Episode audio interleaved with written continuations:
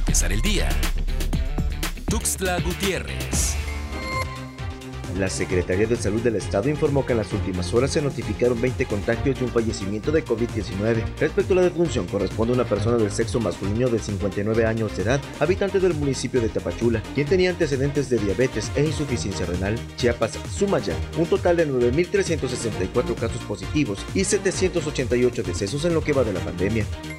En Chiapas por cada bloqueo se pierden hasta 3 millones de pesos, indicó Sergio Antonio Rayo, presidente de una integradora de transportistas de carga y pasaje en esta ciudad sureña. Durante el mes de marzo se realizaron un total de 86 bloqueos en diversas partes de la entidad, lo que redunda en una pérdida global de 258 millones de pesos.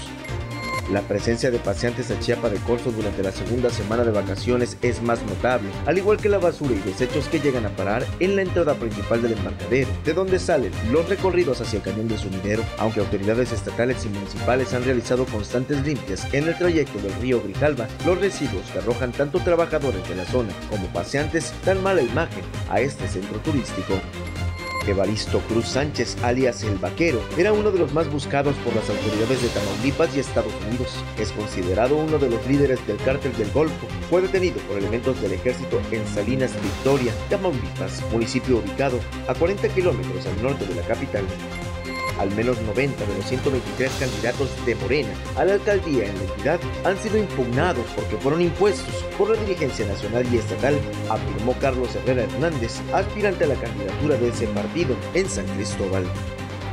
Para empezar el día. Tuxtla